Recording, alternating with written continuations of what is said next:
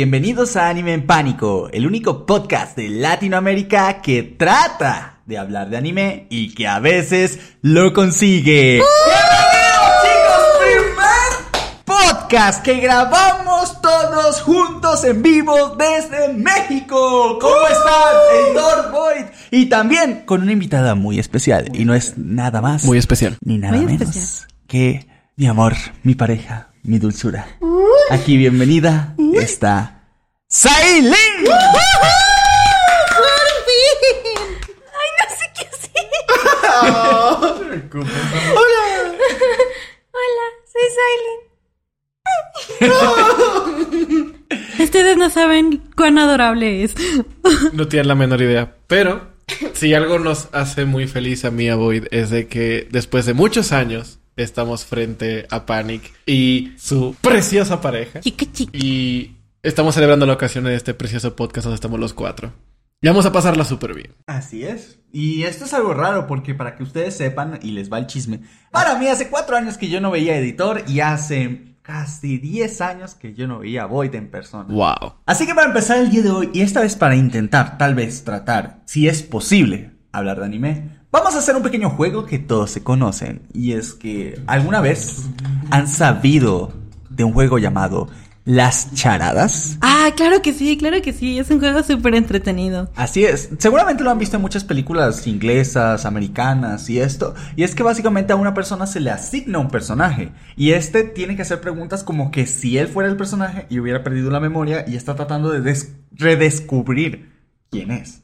Esta vez lo haremos en versión anime. Va a estar muy interesante porque pues esto también va a probarlos a ustedes, mi estimada, querida, hermosa, guapa y crack. Lo siento, no soy un joven, no me queda eso de decir crack, ni got, ni ZZZ, pero, pero bueno, lo intento, lo intento, soy un chavo ruco.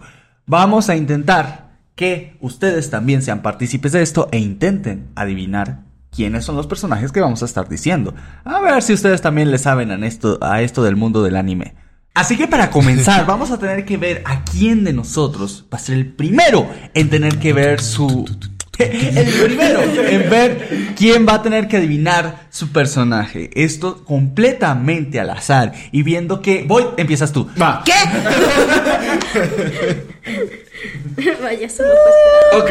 Les recuerdo para todos en la audiencia que lo que va a tener que hacer Void es preguntar qué personaje de anime es. Ustedes también piensen como que si fueran ella. Traten de adivinar quién es este personaje oculto. Intenten hacer preguntas para llegar hasta él. A ver si ustedes también la tienen. Y además vamos a poner una regla extra. Y es que cada uno de nosotros solo va a tener 5 minutos para adivinar quién es ese personaje que le asignamos. Cinco, cinco, cinco. Y tus 5 minutos comienzan ahora. Ah, soy comienza. ¿Hombre o mujer? Eres Mujer. mujer. Ah, qué bueno, porque. ¿Tengo pechos o estoy plana? Tienes pecho. Tienes pecho. Sí. Tienes. ¿Soy Nico Robin? No, o sea, si te refieres a pecho frondoso, Ajá. no. Sí, yo digo que sí. Sí, sí tiene. Em, Vaya, estamos entrando en un de- punto de debate aquí. Yo digo que sí. Yo digo que sí. Yo también digo que sí. No está plana, porque No su pregunta es. ¿tiene pecho o está plano? Tiene pecho. ¿Soy personaje principal sec- o secundario? Secundario. Secundario. ¿Me muero en algún punto de la trama? No. No. Ok. ¿Vivo en un mundo de fantasía? No. no, ¿En uno de caramelo? no, No. No. Ah, ¿Es un mundo de guerra? no, No. no. ¿Estoy en un anime histórico? No. no. No. Ah, ah, ah, ah. Este. ¿Comedia? Sí. Sí. Es unos géneros, sí. ¿Slice of life? Sí. Sí. Sí, sí, se cuenta ahora. Sí, sí, cuentas. ¿Estudiar? Eh, ¿Escolar? Sí. Eh, sí. Sí. ¿Mi uniforme tiene algo verde? No, primero, ¿uso uniforme? Sí. ¿Tiene algo verde? No. ¿Faldita verde o algo así? ¿Nada verde? Am, ¿Tengo alguna habilidad especial? No. Mm, Bueno, dependiendo. Dependiendo a qué te refieres con habilidad especial. Ajá. Especifique su pregunta. ¿Tengo poderes? No. No. ¿Soy muy torpe? No. No. Mm, No. No. Algunas cosas sí, pero no. ¿El color de mi cabello es morado? No. No. No. ¿Rubia? No. No. ¿Rojo? No. No. ¿Azul? No. No. y es que es donde dices. ¿Soy calva? No. No. No. ¿Café? No. A la madre. Um, ¿Negro? ¿No? ¿No? Color de cabello oscuro. No. Ajá, color de cabello blanco. Ok, no, no es blanco. Tampoco es blanco. Tampoco es blanco. Ah, No has dicho todos los colores. rosa. Sí. Ujú. ¿He matado a alguien? No. No. Ah, muy bien, muy bien. ¿Rosario más vampiro es mi anime? No, No. porque tendrían poderes. Ah, es Eso es cierto y sería fantasía. ¿Tengo color de ojos verde? Yo me acuerdo. Puedes. Tienes, como- tienes internet y de aquí yo no Sí, te sí, sí. veo. Puedes, puedes revisar rápido. Mientras siguen con las preguntas porque te quedan dos minutos. Estoy enamorada del prota de mi serie. Sí. Ah, no, no son. No, no tiene son. Vértebras. ¿Sí sí están seguros que lo he visto? ¿Sí? Sí. ¿Soy menor de 20 años? Sí. Sí. Me encanta que tu pregunta oficial fue, ¿están seguros que lo he visto? Y es que piénsalo, la mayoría de los animes escolares son por menores de 20 años, porque si no serían universitarios, y casi no hay animes de universitarios. Oye, eso es cierto. Eso es muy cierto. Eso es muy cierto.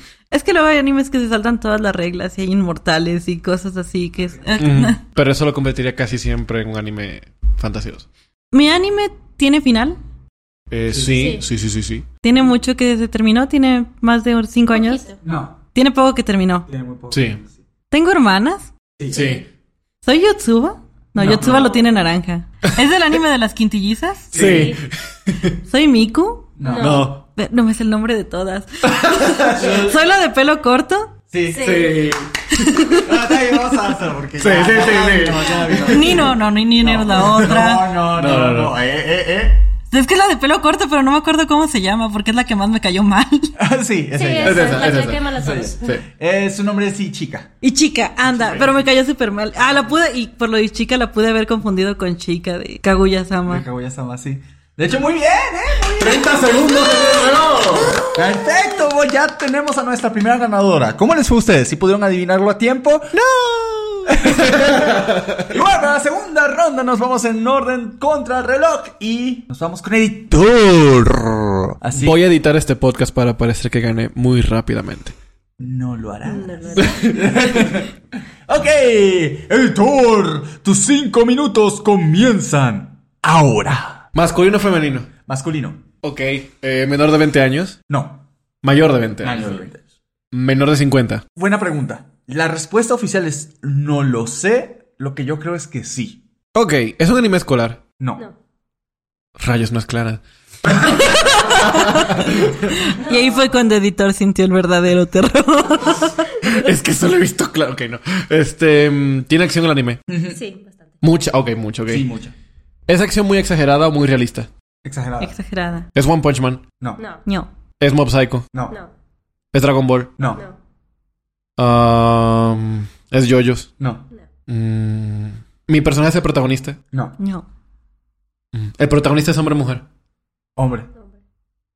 Obviamente. este punto. Um, ¿Ese es Sword Art Online? No. ¿Es un Isekai? No. ¿Está ambientado en nuestro mundo? No. ¿Está ambientado en el espacio? No. No. ¿Es en un mundo digital? No. No. Por lo tanto, si es acción exagerada y es nuestro mundo es fantasía o ciencia ficción. Eh, no sé la diferencia. Ok, fantasía, digamos, es algo como Konosuba, ciencia ficción sería algo como Star Wars. Ah, Fantasía. Bueno, no es fantasía como tal. ¿Es una mezcla de ambas? Es que no. Es que Ciencia que sí. ficción no es. Definitivamente. ¿Hay magia? algo así. Algo así. Ok. Lo más cerca. ¿Es alquimia? Sí. Sí. ¿Es Full Metal Alchemist? Sí. Sí. ¿Es Roy Mustang? No. No. ¿Es Edward? ¿Es Alphonse? No. Tiene más de 50 años, acuérdate. Entonces es... im- Ok, ¿es el, ¿es el villano principal? No. El Führer este... No, ok, no me sé el nombre. Ok. Ok, ok, pero eh, eh, especifica al menos con apariencia física. Tiene bigote. Sí. Ok, entonces es el malo, es el Führer, el, el que hace las... La, ¿Cómo se llama? Las... Ah, el que creó estas... A sus minions estos, a quien creó a Gula, todo lo demás. Es que aquí hay... Recordemos que estábamos hablando de la versión del 2000. Ok, no, espérame, espérame. Yo voy a interrumpir esto aquí porque le atinaste. ¿Vale? O Ok, sea, estás ok. en lo correcto. El personaje era King Bradley y sí latinaste, así que... Ni en madres me iba a saber ese nombre. Ok, pero, pero lo hiciste, el Führer, el King Bradley, es, es correcto. ¿vale? Ok, ok, ok. Lo único que los detalles que diste no son correctos. Por ejemplo, él no fue el que hizo a los homúnculos. Ah, ok. Contexto. La última vez que vi Full Metal Alchemist, la original, porque no he visto la Brotherhood, ni me acuerdo cuándo fue. Así que fue hace un montón, perdón. Pero, ok, ok. Está bien, está bien, pero por lo latinaste bastante bien, así que felicidades. Aquí humillando al prójimo. o sea, tú adivinaste súper rápido King Bradley y yo como, ah, maté a alguien. Mato a alguien, ok, eso deja School Days y este. Mira, Nicky. Aunque mira, Nicky no lo considero escolar, por ejemplo. No, es que no está tan. No. No. escolar. Ok, siguiente, para Sailing. Chale. Sai, tus cinco minutos comienzan ahora. Ah. El No. proceso hombre. ok. perdón, perdón, perdón. El protes hombre. Pues un nombre. Eh, sí, del anime, porque sí. No sé. El no protagonista del anime es hombre. ¿Hombre? sí. Hasta donde sabe, no, no es cierto. sí, sí, sí. Ah. ¿Es rubio? No. No. ¿Es legal? O sea, Define es mayor. legal. De- ¿En Japón o aquí? Aquí es mayor de 18 años. Mm, creo que no. No, no, no es. ¿Es un estudiante? Sí. Espérate, ¿quién es? A ver, cuando preguntas ¿es estudiante te refieres al personaje que estás buscando o al protagonista de su anime?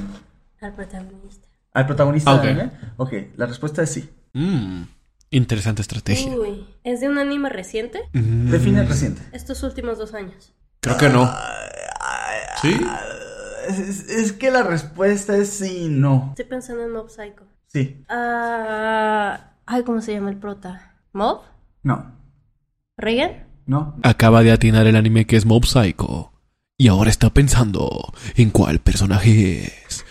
Es que solo se me ocurre Mob. no me acuerdo de los demás. Son tan secundarios. Creo que, creo que todos aquí vamos a estar atinando por proxy, no por nombre. Este ritmo. Es que soy mala jugando esto, discúlpenme. Pero haznos preguntas. Es que no sé qué preguntar. Pues pregunta cosas que te puedan llevar y descartar a otros personajes. Mm, Me dijeron que estudia, ¿no? En- ¿El, el personaje o el protagonista? el personaje. No. No. Es que no has preguntado al personaje, estás preguntando al protagonista. Yo pensé que el personaje era el prota. No, no, pues nunca preguntaste. Mi personaje. Disculpen, soy muy mala. Bueno, mi personaje es el prota del anime. Pues ya dijimos que no era amor, así Ok. que no. Nope. Es un secundario. Sí. Sí. Se muere pronto. No, Eh, depende. eh, Eh, no, la respuesta a eso es no. Pero, pero, pero mejor especifica personajes que conozcas. Porque No me acuerdo. Es tan difícil que alguien te pregunte si muere y tú de- debes especificar. ¿Eso qué quiere decir? ¿Es relevante para la trama de Sí. Mob Muy, Psycho? muy, muy, muy, muy. Te quedan dos minutos. Me lleva, voy a perder esto. Tú y eso, y eso que tiraste el, el anime más rápido que Que todos nosotros. Es que tengo un problema. No me acuerdo de los personajes de Mob Psycho. Solo me acuerdo de dos, de Reagan y de Mob. Los Hay de- más, hay mucho más. Sí. No te preocupes, estoy Ok, seguro- podemos dar pistas, supongo. Por favor. Eh, eh, ok, ¿es de pelo rojo? no. ¿Es amigo de eh, Mob? Sí. Sí. ¿Es amigo cercano de él? Sí. Sí. ¿Pertenece al club? No. Ah, No. club. Vas muy bien, vas muy bien, vas muy bien. ¿Seguro es que no es Reagan? Sí. ok. Sí, estamos seguros que no es él. este. ¿Se llevaron mal en algún momento con Mob? Sí. Sí. ¿Es de pelo rubio? No. No. Amores. No, no es un cactus. Es la única pista, la única pista que voy a dar. ¿Quiso agarrarse a Mob a putazos? Sí. Sí. Un minuto. ¿Es este. ¿Se una club de atletismo con él? No. No. Tun, tun, tun.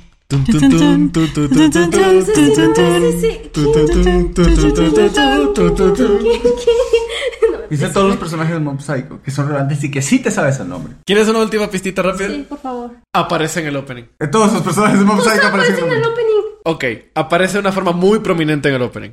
Lo voy a poner ¿En el segundo opening? En ambos. En todos, de hecho. Sí, pero aparece muy prominentemente en el opening. En los tres Nunca le presto atención. Te juro que sí lo sabes. Ok. No me oh, pregunta, pregunta, pregunta, pregunta. 15 segundos. Pregunta lo que sea. No puedo. Lo que es. ¡Nueve! ¡Cállate! Estudio como va en la misma escuela. Ah, no, no estudia como. ¡Tres! No puedo con esto. No es humano. No es humano. No es humano. No es humano. No. Vamos a tiempo extra, vamos a tiempo, extra.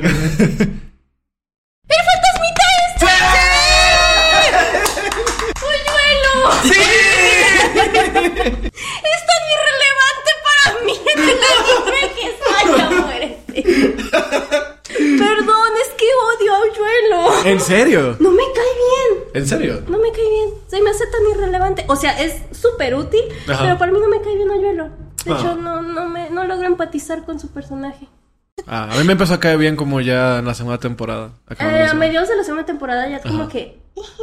Pero ahorita que estoy iniciando la tercera es como de... Ah, algo, algo vas a hacer y me voy a enojar más. Así que Sí. no voy a meter mis esperanzas en ti, moco flotante. Ok, señor. muy bien. Tenemos rachas, todos le han atinado. Un poquito de tiempo extra, pero se ha atinado. Este es el podcast donde nadie se sabe el nombre del que le preguntaron. Ok, chicos y chicas, ahora toca el momento en donde un servidor deberá adivinar qué es lo que estos macabros, lúgubres, eh, villanescos personajes me han asignado a mí. Un youtuber. Un personaje. ¿Podrá lograrlo Panic Flash? En mis cinco minutos comienzan ahora. Ok, ¿el personaje es masculino o femenino? Femenino. Femenino. Ok, ¿el protagonista del anime al que pertenece es masculino o femenino? Masculino. Masculino. Masculino. Ok, perfecto. ¿El género del anime es de aventura? No. No. Ok, ¿es de comedia? No. No. No. Ok, ¿es terror? Mm, No. No. Este, ¿el protagonista de este anime tiene pelo castaño? Sí. Sí. ¿El anime es Death Note? Sí. Sí. Ok, este... Ahora, eh, ¿el personaje es humano? Sí. Sí. Ok, ¿el personaje tiene pelo negro? No. No. Ok, el, pro- ok. El protagonista, el personaje es Misamane. Me lleva la chica. Dije, 10 segundos. O sea, 39 segundos. Y nosotros pensamos que iba a ser más difícil. Ajá. Te guiaste, te- siento que te guiaste mucho por el, la, ay, ¿cómo era esto? El género del El anime. género del Ajá, el anime, género entonces anime. solamente queda misterio, que es Sí. el único anime que hemos visto. Ajá. Debimos ponerle un Isekai la cosa más genérica. No es por nada, Panic, pero oye, terminaste muy rápido. Cuando uno es bueno, el tiempo no importa. Lo que es tiempo de calidad. tiempo de calidad, sí, Sí, sí, sí, sí, sí, Es total. tiempo buen remunerado. Ahora, con todo esto de las charadas ya, ya, ya terminado, espero que ustedes también en el público le hayan atinado a cuáles fueron. Nadie la tiró tan rápido al tuyo. Nadie la tiró tan rápido. Todos estaban procesando la información como, ok, cabello que está, ok, se mame, misa, ok. Pues sí, es que sí es un personaje femenino, solo quedaba o la Shinigami Rem o, o Misa. Entonces, con preguntar si no es humano, no. Pues, ya. Ay, hubiera- También estaba la esposa de Rey Pembar y dije, no, no creo que se Tiene pelo negro. Tiene pelo negro y con eso escapaba. Por eso dudé en decirte si tenía pelo rubio porque se pone peluca a veces, pero iba a ser un poco injusto. Sí, está bien. Sí, porque su pelo normal es rubio. ¿Sabes qué es injusto? Jugar charadas con Panic Flash. Sí, es muy injusto. Un día tenemos que tener una revancha. Ok, la, la tendremos, la tendremos posteriormente. Y en la revancha le ponemos al personaje genérico que salió en el capítulo 2, que solo salió en el manga. Ah, no. sí, Sí, sí, sí. Tampoco es lo que está imposible, no, Sí. no, no. Ahora, este, chicos, hay una cosa con todos nosotros y es que ah, creo que todos los que estamos en esta mesa estamos por arriba de los 25, ¿sí, verdad? Entonces, la cosa Ay, que- la rodilla. La Eh, espalda. Ay, mi coxis. Hay una cosa curiosa y es que creo que casi para todos los otakus que son más o menos de antaño, o sea, digamos por ahí de los 20, 30 y tantos, llega un momento en que cuando eres adolescente eres muy, pero muy apegado al anime. En donde estás viendo literalmente en secundaria o en preparatoria cientos de series en un solo año, que ya te sabes básicamente todo, te leíste el manga y ¡ay, por Dios, cómo extraño el tiempo libre! Y la cosa es, una vez que crecimos, una vez que la responsabilidad nos golpeó en la cara como cual papá borracho latinoamericano. Bueno, Eso fue muy real. en ese momento, Tú específico. tú... en, el- Ojo, yo no soy el papá latinoamericano. Ah, en ese momento, dejamos de ver de alguna manera anime. O al menos bajamos muchísimo, muchísimo el ritmo con el cual nosotros consumíamos este tipo de productos. Dejándonos en un punto donde literalmente nos alejamos de todo esto pero que por alguna u otra razón, casi todos mis conocidos que fueron otakus en su adolescencia, lo vuelven a retomar de alguna u otra manera una vez que ya son más grandes, tienen trabajos estables y por fin ganaron de nuevo un poco de tiempo libre. ¿A ustedes más o menos a qué edad les... Primero, ¿les pasó esto? Y segundo, ¿a qué edad en caso de que sí? En mi caso fue como un poquito más curioso porque como mis anécdotas de todo el podcast lo han dicho, yo era súper otaku, yo sí me veía un anime de 12 capítulos en un día y así lo consumía porque pues yo iba a comprarlo súper barato y tenía muchos discos que ver. Pero yo lo dejé de ver entrando a la universidad. En mi caso no fue por falta de, de- de tiempo, sino porque era como... Empezaba a ver un anime y ya era como de... Ay, esto ya lo vi en otro anime. La Ajá. trama es muy repetitiva, ya sé cómo va a acabar. Y lo empezaba a dropear y me empezó a hartar eso de que pues todo el anime era lo mismo. Entonces dejé de consumir animes nuevos y empecé... so- Solo me quedé con One Piece y Naruto. Pero ya fuera de eso no veía nada. Pero era por eso, porque ya estaba muy harta de las tramas repetitivas. Realmente yo empecé a volver a consumir anime por un video de Panic Flash, precisamente, no por hacer comercial, vean Panic Flash. Pero fue porque estaban hablando de Konosuba y yo fue como de, ah, bueno, el típico Isekai donde el prota tiene poderes bien rotos. Y luego vi a Kazuma que está todo tonto. y dije, ¿qué es esto? No es el prota roto, no, no es Kirito. ¿No? Y ya por eso volví a consumir anime, porque ya había variedad. Ya no estaba viendo Kirito 2.0, ya no estaba viendo Mirai Nikki 3. Y ahora estás en rehabilitación. No, no tengo un problema. Lo puedo dejar cuando quiera, editor. Pero esa es mi historia con el anime. Y ahorita estoy muy feliz viendo animes nuevos. Aunque realmente hay unos que sí los ves y dices como de, bueno, ya sé cómo va a acabar esto. No se va a quedar con la amiga de la infancia. Seguro. no importa qué anime estés viendo, eso será cierto. A menos que estés viendo Full Metal Alchemist. Es como, no, no, va- no se va a quedar con la amiga de la infancia. Va a obtener poderes de alguna manera que con los que va a superar de gratis. Ese enemigo super roto va a terminar siendo su amigo. Pero pues por lo menos ahora tiene un buen soundtrack y así. Por lo menos el soundtrack está bueno, bueno. Editor, ¿a ti cómo te tocó vivir todo esto? Muy parecido a Void, pero era más como de... A mí me pasó creo que mucho antes de la universidad. Fue más como de que yo me bombardeé un montón de animes. Encontré como el nicho que me gustó, que era como los Slice of Life. Y dentro de ese nicho, por obvias razones, yo dije, todos los Slice of Life se parecen. Tenga elementos sobrenaturales o no, sean escolares o no, se parecen un montón. Y ya empiezo a darme cuenta de que no solamente pasan los slice of life, sino que hay muchos tropes o hay muchas, este, hay muchos clichés o plantillas que se utilizan de anime a otro, que son lo de los personajes, que tenemos un podcast donde hablamos súper tendido de eso, pero donde está la Sundere, shalala, shalala, o como yo lo trato de poner lo más llano posible, está la abusadora, está el abusador, el que se deja, el mejor amigo del que se deja, etcétera, etcétera. La cosa es de que ya después de ese tiempo, yo intentaba conseguir animes que fueran lo suficientemente únicos como los primeros que yo vi, como Full Metal, Death Note, y no habían. Porque la gran mayoría, en vez de ser como obras un poquito más de autor, con un, tal vez un planteamiento un poquito más original, era un refrito, el refrito, el refrito. No estoy diciendo que sea mal, solamente que en ese momento me hartó. Así que lo dejé. Hasta que entré a la universidad, que ya aprendí un poquito más sobre cosas sobre narrativa, etcétera, yo dije, pues tal vez yo debería dar una segunda oportunidad al anime a ver si yo lo estaba viendo de una perspectiva incorrecta y lo puedo disfrutar de otra forma. Y decidí ver Evan- Evangelion. Lo decidiste ver hasta más grande. Sí, yo vi Evangelion hasta que ya está en la universidad. Y fue todo un viaje y me encantó. Me encantó totalmente. Incluso el final no final de Evangelion me encantó y ya la película también me encantó. No me he visto los reveals ni nada, pero ahí tuve un problema. Yo dije, lo que hice fue encontrar algo muy único que estaba muy sobrevendido. Todo el mundo, ve Evangelion, ve Evangelion. Y yo me imagino que Evangelion va a ser como cualquier otro anime entre comillas de mechas y para nada. Y hasta que veo Evangelion y veo que básicamente los mechas son una excusa para una historia, yo, bueno, está, mu- está mu- está muy bueno el anime. ¿Y ahora qué? No había algo ni, ni remotamente parecido a Evangelion en esa época y fue como, ok, ¿qué más encuentro? Y nada, nada, nada, nada. Así que me quedé haciendo lo que muchas personas de, de viejos hacemos, que es ver los mismos anime que ya hemos visto y que nos gustan desde hace mucho tiempo. Pero, gracias a Panic Flash, y como edito para Panic Flash, y tengo que ver anime como trabajo, he encontrado algunas sorpresas que sí me han gustado. Sobre todo porque ya estoy en un punto de mi vida en donde es como, no le voy a exigir tanto al anime que estoy Sí, viendo, voy a sentarme a pasármela bien. Si tiene clichés o cosas repetitivas o no, está bien.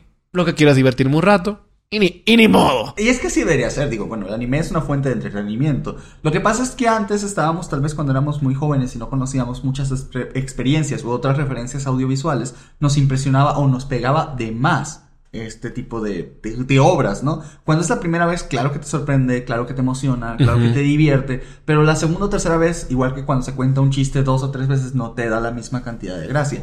Igual yo creo que es lo que nos pasaba aquí. Eh, en tu caso, ¿cuál de los animes recientes tú podrías decir que fue una sorpresa genuinamente agradable? Aunque no haya sido lo mejor del mundo porque tú digas, ok, no fue lo mejor, pero me encantó. Mira, te lo voy a decir de cierta forma recientemente. Los dos trabajos que ha hecho One, One Punch Man y Mob Psycho, para mí, aunque no me gustó como iba hacia el final, Shokugeki me sorprendió mucho. Porque, como me lo vendieron, es un shonen de comida. Y cuando lo veo con toda esta comida tan absurda y luego me siento que estoy en una batalla épica entre dos personas, pero están cocinando, eso me encanta. O sea, el drama que se puso esa serie de repente con cocina, me encantó. A, mí se me hizo gracioso porque a mí me obligaron a ver este Shungeki no bueno, en vivo en Twitch.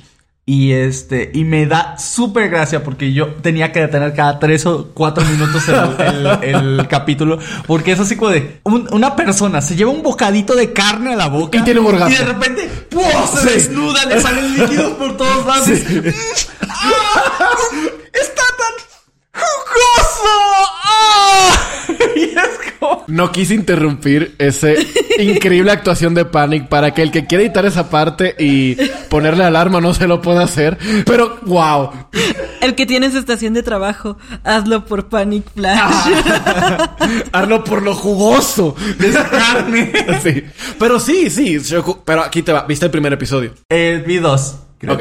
Shokugeki empieza muy así, muy fanservice de cierta forma, y luego se pone extremadísimamente en serio, pero muy en serio. O sea, es como que combinas Masterchef, las finales de Masterchef, con la mundial de cualquier deporte, al mismo tiempo con las Olimpiadas de ajedrez. Así se siente. Y ves cómo ponen escalas de poderes en ciertos animes, como por ejemplo Mob Psycho, One Punch Man sabe, no, que este es más poderoso y que no pase de aquí. Lo mismo pasa en Shokugeki. Hay una escala de poder de cocina. Sí, de cocina, de especialidades de cocina y de ingredientes. Una cosa súper loca. Por eso me sorprendió mucho. Porque agarró un género, lo metió a la cocina y lo hizo súper bien. Si Shokugeki hubiese sido sobre peleas, hubiese sido uno de los animes de peleas más interesantes de la época. Y creo que el otro que te puedo decir así como que me llamó mucho la atención así de recientemente, y es porque lo empecé ahora, fue One Piece. ¡Triunfo el mal! ¡Sí! Pero sí, yo diría que de reciente esos tres, como Shokugeki, eh, Mob Psycho y One Punch Man. De hecho, a mí, no. Yo creo que las carcajadas más genuinas que he tenido en todo el año han sido con Mob Psycho, totalmente. Está demasiado. Yo no supero el golpe. Eh, ok, hay una escena. El final de la, casi al final de la primera temporada. Spoiler. Eh, eh, no, Spoiler no es alert. No, no es- eso no es spoiler. Ok, no es Pero, spoiler. este, Pero quizás sí. Está el maestro de Mob enfrentando a un psíquico. Es que no es spoiler porque no te va a dar el contexto. Es, el maestro de Mob está enfrentando a un psíquico. Tú sabes que este tipo no tiene poderes y está enfrentándose al tipo que maneja mejor la hipnosis de todos, ¿no? Y el, y el maestro de Mob, que recuerdo de nuevo, no tiene poderes, le dice de, ¡Ja! Te gano en hipnosis, ¿no? Y agarra un péndulo así cualquiera y le empieza a ver, mira, tiene sueño. y se va acercando poco a poco a él. Y el otro tipo, que no sabe que este tipo no tiene poderes, empieza a ponerse a defensiva a ver cómo le va a contraatacar o no sé qué. Ajá. Y otro, mira, tiene sueño. Y se va acercando poco a poco y otro dice, ¿qué hará? Va a hacer esto, va a hacer otro. Hasta que se le acerca casi en la cara y dice, ¡puñetazo hipnótico! y le truena la mandíbula de un golpe. Porque no está esperando un pataque psíquico. no está 100% efectivo. y luego tumba al suelo y lo noquea de un golpazo en la cara casi todo rudo. Me Ay, encanta. me por encanta. fin puedo decir esta línea. De hecho, hay un short de Panic Flash que lo explica. sí, sí, sí, totalmente. Y bueno, para ti, Sai, ¿cómo ha sido la experiencia? ¿Tú también te pasó eso de que dejaste de ver anime y luego lo volviste a ver? Bueno, la razón principal por la cual yo dejé de ver anime fue por el acoso que recibía eh, desde primaria. Yo empecé a ver esta serie llamada Naruto desde Oh, wow. sexto de primaria. Entonces me volví muy fan de la serie y empecé a buscar más cosas y pues como tan niña perdida de la vida, me creía una bendita ninja. Entonces me dio el síndrome del octavo grado, muy ya conocido. Y desde mi punto de vista siento que le di motivos a la gente para que pues empezaran a, a molestarme. ¿Tú crees que por haberte comportado así, le- genuinamente le dabas una cabida a la gente para Sí. que... te- ¿Sí? Eh, esto puede ser muy, muy cruel, pero muchos de los que pasamos por el síndrome del octavo grado inconscientemente les dimos motivos a gente de muy mala para empezar a hacer acoso. Obviamente no lo estoy justificando, que quede claro. El Ah, acoso y el bullying en las escuelas no es justificable. Incluso si la personita está perdida en otro mundo, no tienes por qué agredirlo, porque lo estás lastimando y no sabes los problemas que puede estar pasando o que le vas a ocasionar en un futuro y desgraciadamente no te vas a ser responsable de ello. En mi caso, eh, desde primaria me empezaban a molestar porque me gustaba mucho el anime. Y cuando pasé a secundaria fue lo mismo.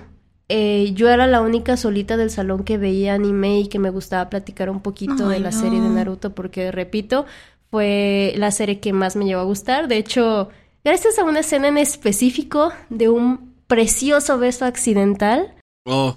fue que me metí en el mundo del yaoi. Ya saben cuál es, el, Sí, claro. el, el Narusazu, o sea, ahí desde ese momento nació una pequeña Fujoshi dentro de mí y no me arrepiento. De- hasta el día de hoy he shipeado casi todo lo que veo, disculpen. Te Um, entiendo tanto. Las historias de lápiz, sí. Cha- lápiz Kun y Sacapunta Senpai.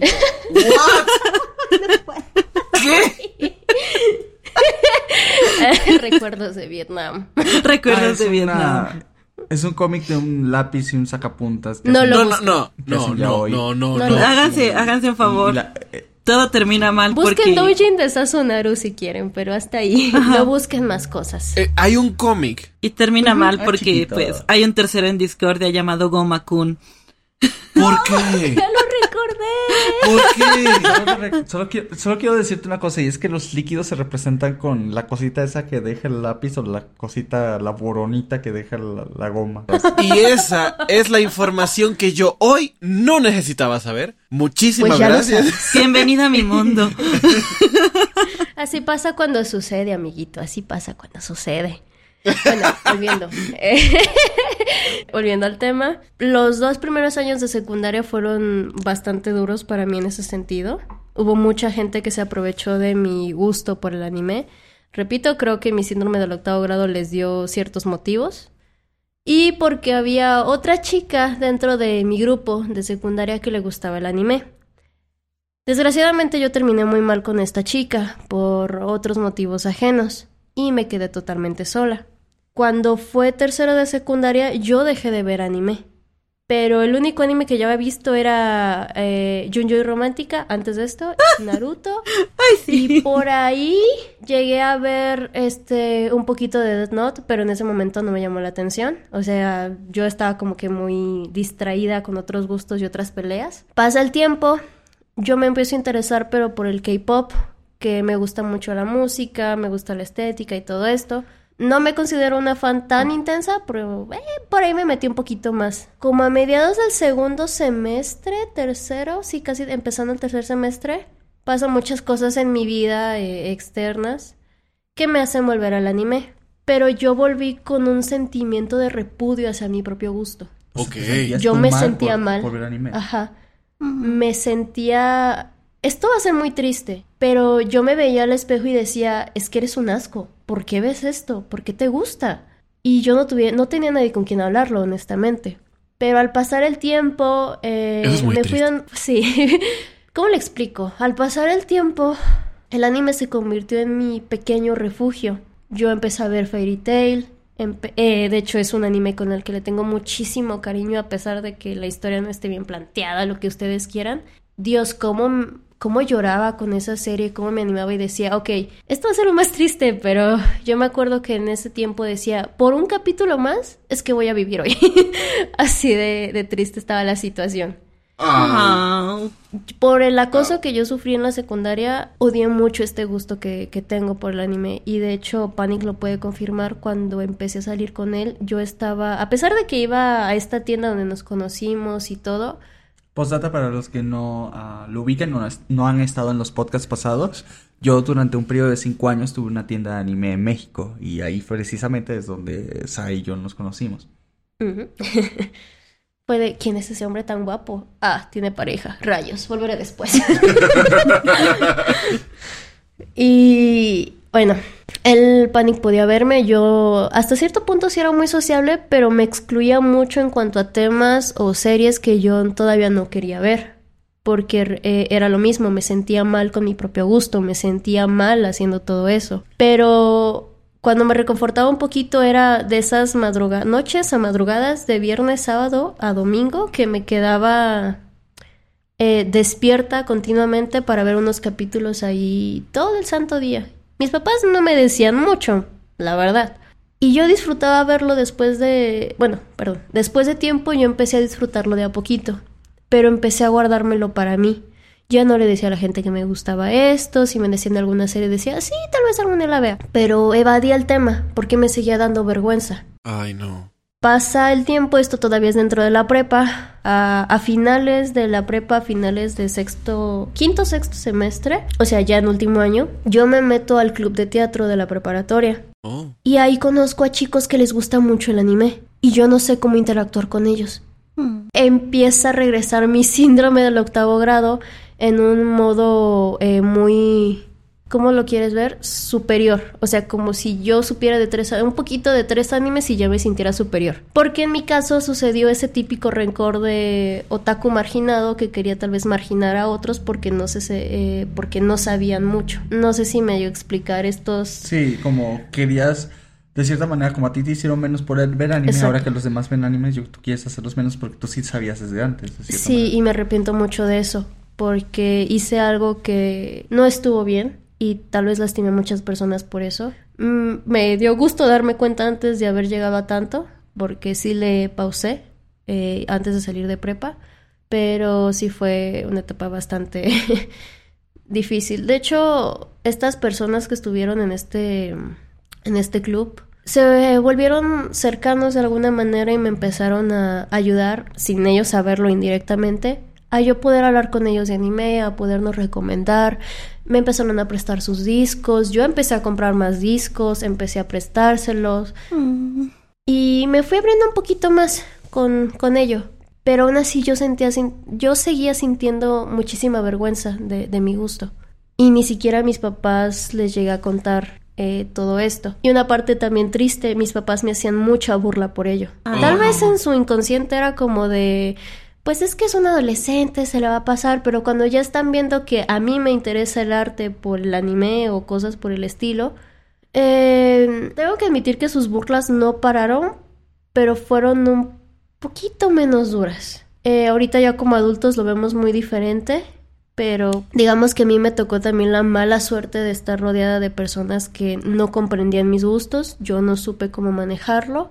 Por muchos años sentí vergüenza de mis gustos hasta que empecé a socializar muchísimo más y en este caso fue Panic quien me ayudó a superar eso. Wow. Me voy a saltar muchas cosas porque eh, pues tengo muchas lagunas mentales por todas estas situaciones. Yo, de hecho, es a Panic con quien repito, eh, volví a entrar al mundo del anime. Y él lo sabe, yo muchas veces veía animes por él, no porque yo los buscara. Tal vez los únicos que sí seguía medio viendo eran los animes ya hoy. y hasta eso era nada más de verme resúmenes rápidos, porque igual seguía sintiendo vergüenza de verlo. El anime es temporal, el ya hoy es eterno. Yaoi, Yaoi debe ser hermoso, es eterno, es una religión, amigo, que no. Una vez que entras ya es muy difícil que eh. salgas del Yaoi. Entonces pasamos una religión a ser un culto. Pero no somos un culto.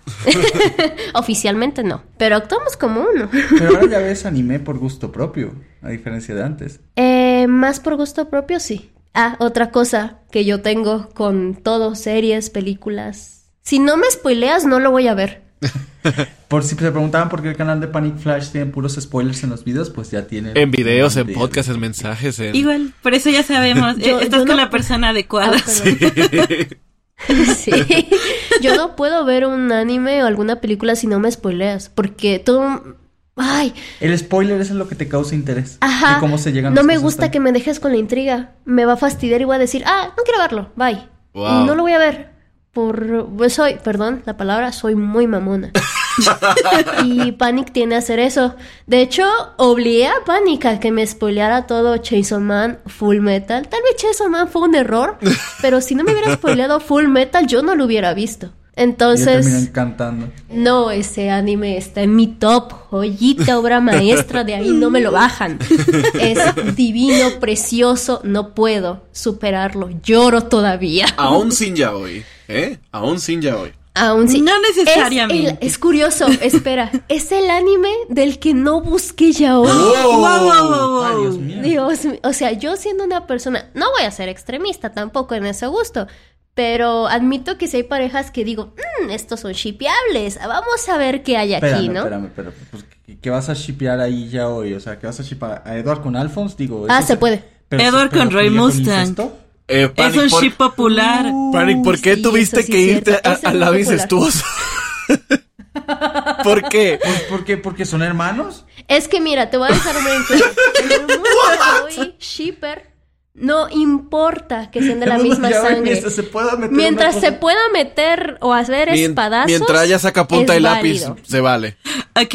Oye, hay, eh, oye, y aquí, aquí nos funan por las lolis. hay una parte llamada Omegaverse en la que un hombre sí, puede sí. quedar embarazado. Uy, no. Que se acabe tu lógica. No, el Omegaverse, yo voy a ser honesta. Me gusta muchísimo ese género, pero siento que voy a ser muy mala con esto. Siento que no lo saben trabajar o es una excusa. Para hacer para que el hombre parezca mujer, básicamente.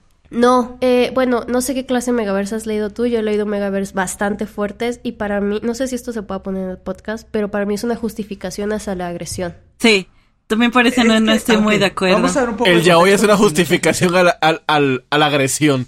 Empezando por ahí. Aquí les va. Quiero. quiero Empezando hacer- por el género del Omegaverse. Ok, quiero, quiero, este, quiero hacer un paréntesis grande aquí porque seguramente muchísima o la gran mayoría de la gente ni siquiera sabe lo que es el Omegaverse. o el Entonces, yaoi. para dar contexto de lo que está pasando aquí. No, yaoi no sí, quieren el bueno, contexto, es, este, créanme.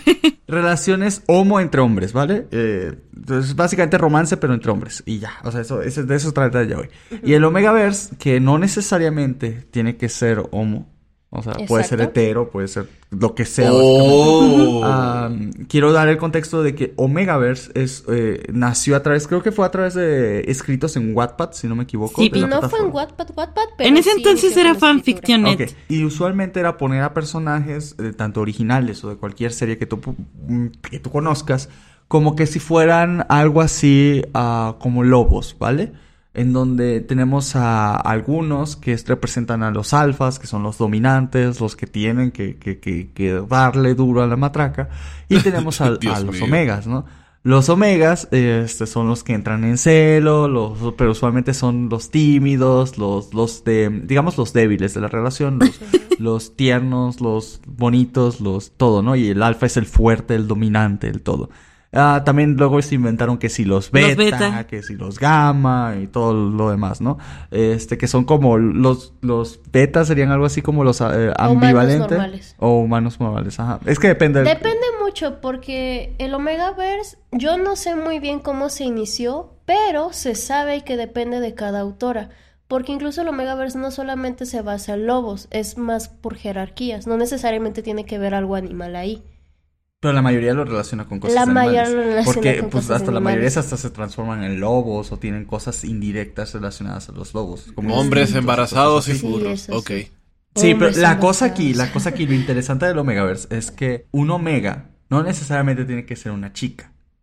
¿Me entiendes? Entonces, aquí se dan cosas rarísimas. Si tú lo deseas, obvia- puedes volar. Puedes, bueno, en este caso, si tú deseas, puedes gestar.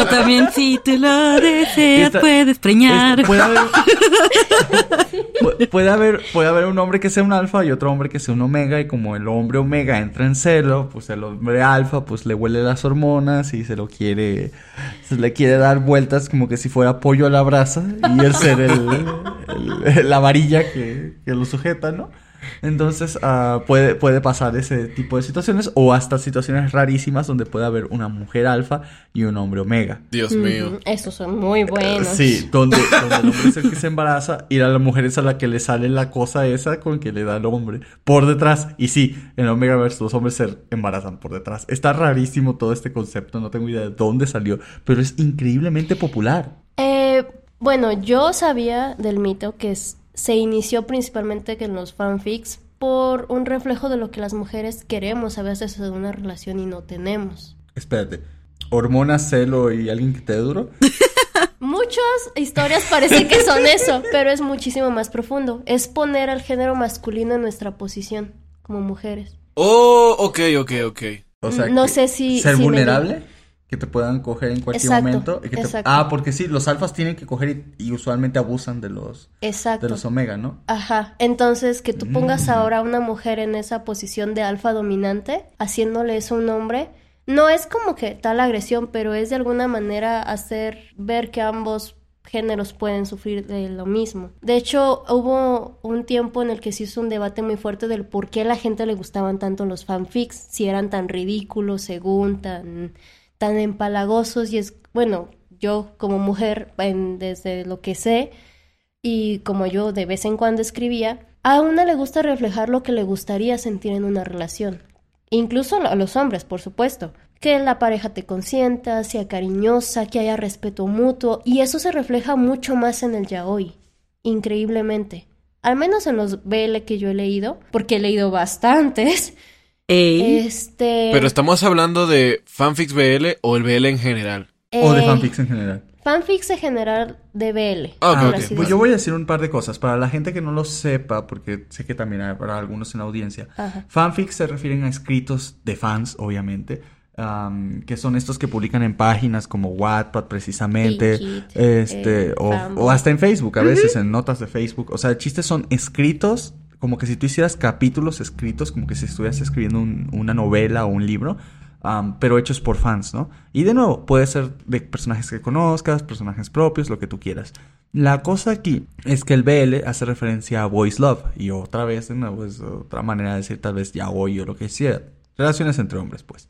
Y en mi caso yo creo que los fanfics, no importando de qué tipo sean o cómo sean, ah, son importantes porque al fin de cuentas es un medio de expresión de las personas. No todos somos escritores profesionales, no todos empezamos como artistas este, de renombre, todos empezamos por algún lado y todos tenemos el derecho de expresarnos así, no lo hagamos de la mejor manera. Entonces... creo que ¿Infracción de copyright de por medio pues, o no? Sí, no, pues al fin de cuentas tú Eh, quieres sí hay. expresarte como tú quieras y, y si hay Exacto, claro, claro, claro. Sí, y aunque estés utilizando los personajes de Dragon Ball y quieres hacer que Goku este, tenga una cita con Vegeta, es, es válido. O sea, al fin de cuentas es una expresión. Y que le sople el bigote a. Krillin. Entonces, este. Pues creo, Pero que... Ah, no, ya entendí. creo que eso es bastante este, necesario para nosotros como seres humanos, expresarnos en cualquier manera, de alguna manera, de alguna forma más bien, sin tanta limitación. De que es que esto tiene copyright, bueno, no importa, pero tal vez alguien quiera leer esa misma historia que tú tengas en la cabeza. Y obviamente cuando vamos empezando, pues nadie es bueno, nadie escribe bien, nadie- Ujú. les faltan hacer fallas de ortografía, errores argumentales y mucho de eso. Pero ¿cómo te vas a hacer bueno si no practicas? Exacto. Si no lo haces en primer lugar, ¿cómo vas a Si ser no bueno? tienes crítica de la gente también. Exacto. Ta- Y- Es que, perdón aquí por interrumpir, es que hay un, bueno, ustedes saben que en cualquier fandom siempre va a haber un límite de toxicidad de ciertas personas. Eh, yo como estoy dentro de este mundo de las escritoras y BLs y demás, eh, puedo asegurar que hay muchísimas fans de BL que sí son muy tóxicas, que Sí, de, de verdad se toman sí. la historia tan literal. Y esto pasa con todo, o sea, con... creo que esto le pasa a cualquier creador. Reciben amenazas muy feas por parte de los fans. Y de hecho muchas escritoras que yo llegué a seguir en esta plataforma, no es por de publicidad, pero a Wattpad, dejaron de escribir por la cantidad de amenazas y veces que cerraban sus cuentas. Y a veces es muy difícil seguir con esa expresión artística porque es algo para que tú te liberes, para tú vivir tu fantasía. Pero es tan feo cuando la gente te empieza a atacar a ti por Aquí, cualquier aquí cosa. hay dos cosas que quiero incluir. Lo primero es que a veces incluso los que escriben fanfics pueden llegar muy lejos, como es el caso de la chica que escribió 50 sombras de Grey, que si no mal recuerdo era un fanfic de Crepúsculo originalmente, a la Sí. cual para poder Correcto. publicar el libro tuvo que quitar los nombres de los personajes de Crepúsculo. Bueno, si te das es cuenta, es, lo que tú decías, o sea, infracciones de copyright le valieron madre, ella escribió su propia historia sadomaso de los personajes de Crepúsculo y posteriormente sacó su propio libro nada más quitando los nombres, poniendo Eh, otros, cambiando alguna Es que pedacitos de hasta ahí personalidad. no hay nada malo. Y Sí, y hasta sacaron película y es Ujú. súper famoso. Y no es el único que ha No. ocurrido con esto, no es el único caso. De hecho, hay muchos escritores que han surgido. Pues es que actualmente la mayoría de los libros impresos son de Wattpad. Y tienen su notita de que salieron de Wattpad. Es que aquí pasa Y lo algo llaman con mucho cuando, orgullo. cuando Wattpad empezó a hacerse popular gracias a estas novelas. Obviamente, eh, tú como eh, escritora de fanfics no, ga- no ganas ningún dinero porque estás utilizando la imagen pública de alguien más. Pero si tú quieres publicar esta historia, forzosamente tienes que cambiar cosas y tienes que cambiar nombres. Eso se sabe. Eh, obviamente hay algunas escritoras que se pasan esto por donde no les da el sol, y pero no con editoras, porque saben que pueden ser demandados y demás. Editoriales. Yo- eh, editoras, editoriales, disculpen. Eh, de hecho, creo que uno de los booms fuertes fue lo que tú dices, 50 sombras de Grey. Otra historia, esta ya creo que sí fue una novela totalmente eh, propia que se llamaba ¿Quién mató a Alex? Es una historia de suspenso. Eh, yo no la llegué a terminar de leer. Eh, Pero es de Wattpad también. De faltaban Wattpad. spoilers. eh, la película de After, no sé si recuerdas que Sí. fue muy mal Ay. Dios. Ay, no sí. se la recomiendo, a mí no me gustó, Pero sí- fue historia de fue Wattpad. historia de Wattpad y fue un fanfic de eh, fan con un artista de One Direction, creo. Ah, ya. Ah, luego sí, nada más era con los. One Y luego más Directions. cambiaron los nombres, muy tóxico la cosa, no se dejen llevar, así no es el amor, señores, Y con quiéranse. respecto un poquito a lo que decías de el fandom Le iban a soplar el bigote a Harry Ajá. Styles. Sí, El fandom tóxico que mencionabas hace Mm. rato. Aquí yo Mm. creo que es muy interesante porque la gente tiene contacto directo con el creador. O sea, es decir, le puedes decir inmediatamente al creador, oye, quiero que hagas o no hagas esto. Quiero que mi personaje favorito de tu historia termine así o haga esto, se enamore de tal. Sobre todo porque está en tal. emisión Entonces, secuencial, ¿no? Sí, imagínate, es como tener a, a la gente de Marvel, por decirte algo, a los que hacen las películas, sean de Thor, Hulk, este, Capitán América, todos esos. Y si no te gusta una película, que le pudieras hablar directamente al director. Pero que no, no sea tu amigo, solo lo conoces. Es como de, ah, ¿por qué hiciste esto? Ah, ¿por qué hiciste lo otro? Ah, no más, porque eres un idiota por haber puesto esto. Ah, se te olvidó que en la película número 276, en el minuto 34, el Capitán América había dicho que nunca había hecho esto y ahora Ay, dijiste que sí. Entonces, esa es la Básicamente cosa, Twitter. La cercanía. la cercanía con el autor. Twitter e Instagram. Ay, Dios, no. La cercanía Sí, del sí, sí. autor le da la posibilidad a las personas de creer que tienen influencia sobre la obra en sí Sí. misma. Y eso es lo que hace que se haga todavía más tóxico. Cuando algo es inalcanzable, como un libro o algo así, que no le puedes hablar al autor, no le puedes decir nada, pues solo te queda aceptar lo que sea que esté escrito y disfrutarlo tal cual es. Pero cuando tienes un contacto directo con la persona creadora, a veces sientes que tienes el derecho de cambiar la manera en que éste crea su contenido, por lo cual a veces hace contraproducente que los fans sean súper cercanos al creador.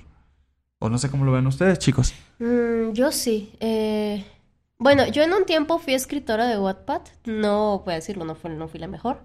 Pero mis historias se basaban mucho en el eh, BL o Yuri eh, de suspenso y me gustaba mucho escribir tragedia. Mm, Me gustaba mucho meter a los personajes en situaciones problemáticas. Porque no me gusta que todo sea, sea tan No fácil. me imagino cuánta gente tenías feliz leyéndote. Te juro que me llovía más hate del que yo quisiera. Me decían, es que porque esto, es que porque aquello. Te lo creo. Y yo, Wattpad tiene toda una sección en la que la gente publica este, sus comentarios y demás. Y yo suelo ignorarlos, porque honestamente yo sé perfectamente que mucha de esta gente no tiene nada más que hacer o se idealiza demasiado al personaje. Ah, una cosa, yo escribía mis fanfics usando idols de K-pop. Y ahora mezclas este gente del yaoi Uy, gente de no. K-pop. No es por ser mal pedo, o sea, no es por ser La gente de pero K-pop es muy toxiquita. a mí se me hacen muy, muy intensos y se toman muy a, a pecho todo. Yo lo fui y admito que me da pena ver esa parte de mí. Y llega un punto en el que tienes que entender que tú no eres tu idol y pues otras cosas, la verdad, ¿no? Sí, que una crítica al, al- a ese tipo de música o a alguna Eh, persona por no X es que te esté atacando a no ti. te está atacando a ti. Ajá, no eres Ajá. tú. Ni tampoco le hace daño a ese idol porque ese ni te va a escuchar Pasa, ni lo es- vas a ver ni Ajá, nada. y es que es algo muy hipócrita dentro de esto también, eh, nada más para abrir un pequeño paréntesis y cerrarlo rápido con el mundo del K-pop. Aunque las fans defienden mucho a sus idols, son las que más los atacan a ellos. Pueden estarte gritando a ti, es que tú no sabes lo que él ha sufrido sus 10 años de trainee. El artista hace algo, por ejemplo, salir fumando tantito, porque fumas, me decepcionas, eres un asco de Y persona. cuidado si tienen novia si quieren. No, cuidado con las parejas, cuidado con que no se arreglen facialmente. Yo nunca he entendido por qué en Asia en Ah. general toman tan en serio que los artistas tienen que ser como que puros y castos. Y si alguno de ellos tiene, si alguno de ellos tiene pareja o lo que sea, una, una situación aquí que pasó, Esto fue creo que en el año de 2012 más o menos, fue con Aya Hirano, la artista que le daba voz a, a Susumiya Haruhi del anime de Susumiya Haruhi no Jutsu y que aparte era una cantante muy famosa de, de Japón en ese momento. Su carrera se vino abajo completamente porque pues ella dijo en una entrevista cosas que había pasado con sus exnovios. Entonces todo el mundo supo que tenía novios y no y que tenía actualmente una pareja y ya, o sea, eso fue todo. Quema de discos masiva, la tiraron de, de, de, de zorra, de Eso todo pasa tipo de cosas. Y no también. sé por qué sucede eso. Es decir, ¿en qué momento tú admiras al artista por su arte y no por la persona que es? Es decir, ¿de qué realmente estás enamorado? Por, por ejemplo, si yo le pregunto a alguien de K-pop, ¿realmente te gusta su música?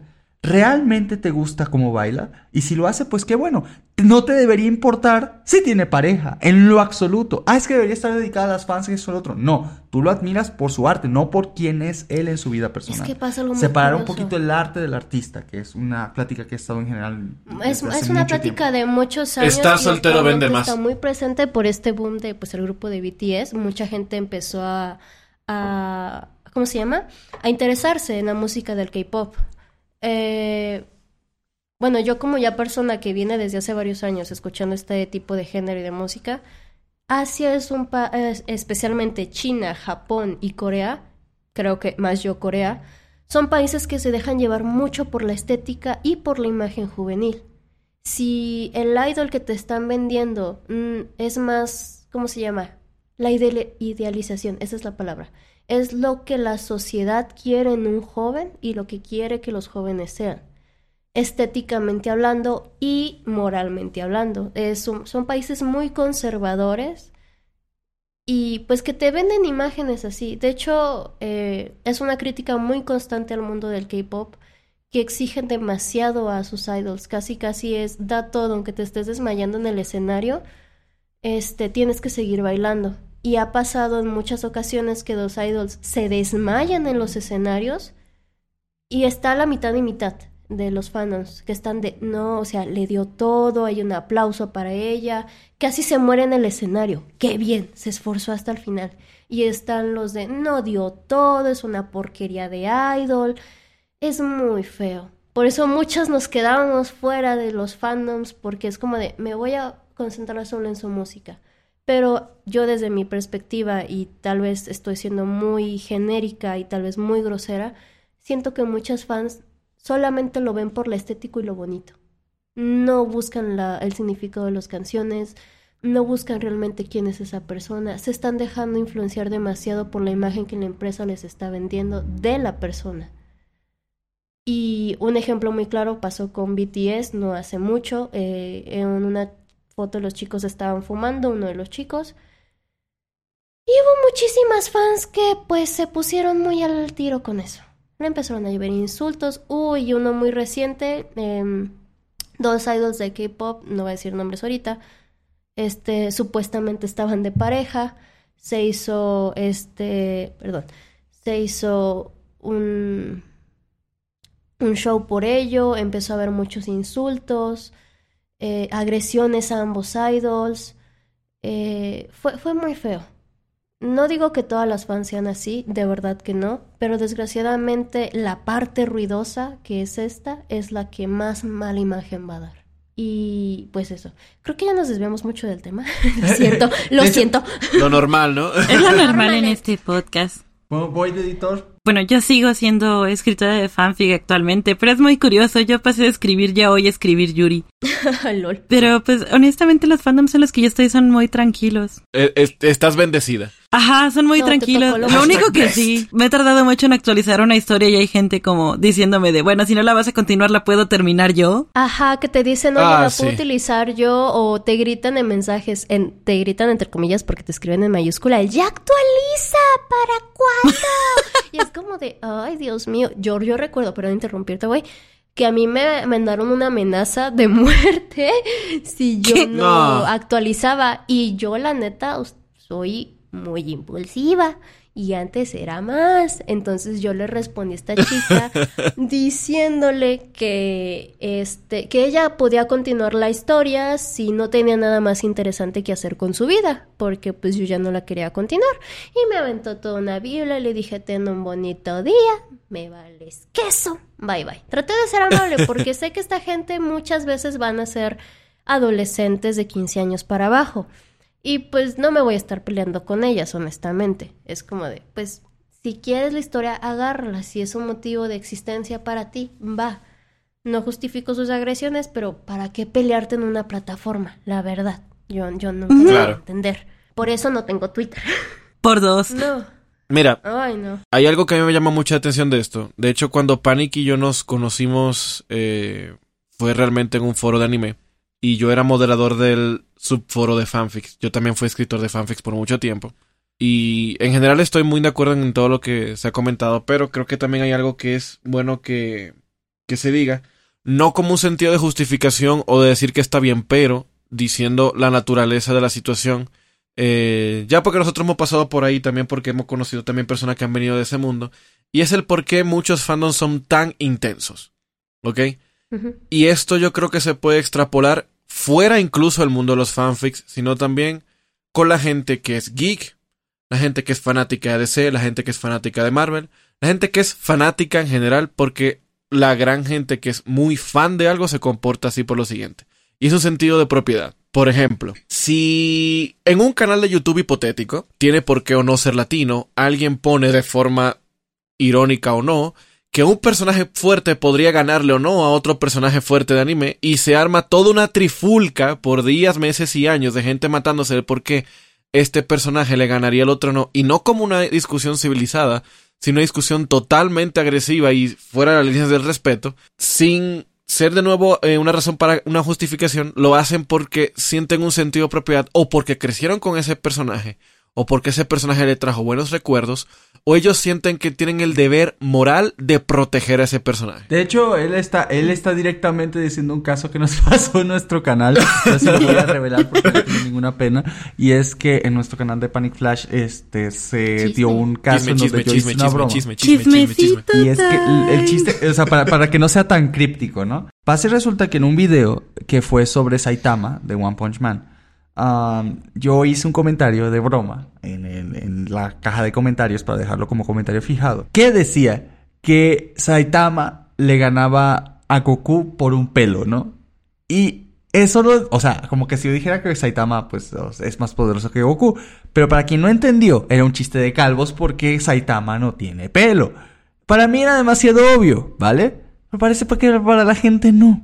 Llegaron una cantidad inimaginable De comentarios, de insultos, defendiendo a Goku, que no sé nada, que Goku es más fuerte que Saitama, que este, que comparaciones de poder con Biblias y Biblias de escritos diciendo por qué Goku es más fuerte que Saitama, otros diciendo lo contrario, diciendo por qué Saitama sí le ganaría a Goku, y una trifulca de insultos, de, de, de todo, es, de, o sea, rompí el video en cuanto a comentarios simplemente por poner una broma de calvos sobre Saitama. Tan a pecho la gente se lo tomó. Cuando era algo súper tonto. Y dos personajes de ficción de universos completamente distintos. Y aún así, se lo tomaron como, como que si estuvieras defendiendo al equipo a que le has sido toda la vida desde que eres niño, que se está enfrentando a otro y, y tienes que defenderlo. O sea, como que sienten la necesidad patológica de defender a su personaje ficticio de anime. Simplemente porque le dijeron que le ganaba a otro.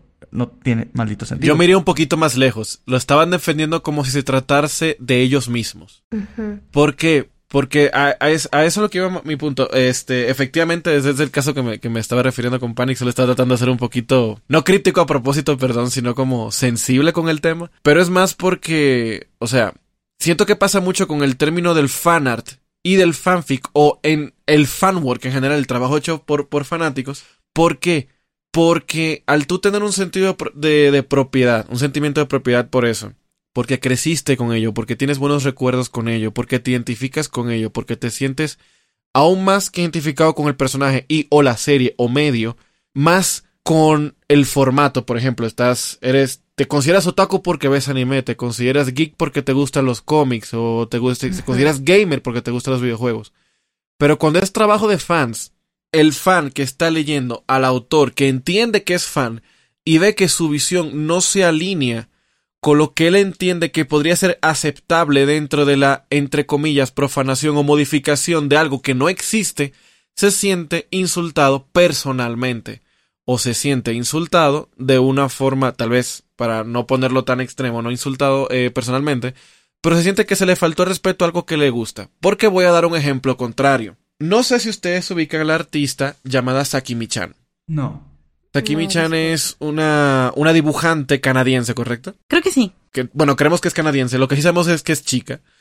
eh, la cual tiene un estilo de dibujo muy, muy, muy... Muy realista y muy bonito. Sí, es increíblemente genial. Eh, de un tiempo para acá se ha vuelto muy popular por hacer este trabajos non-safe for work, o sea, para, para adultos o mayores de 18 años. Y cuando salió Spy Family pasó lo inevitable que pasa en cualquier fandom que se populariza en internet. Eh, entre comillas profanaron a Anya.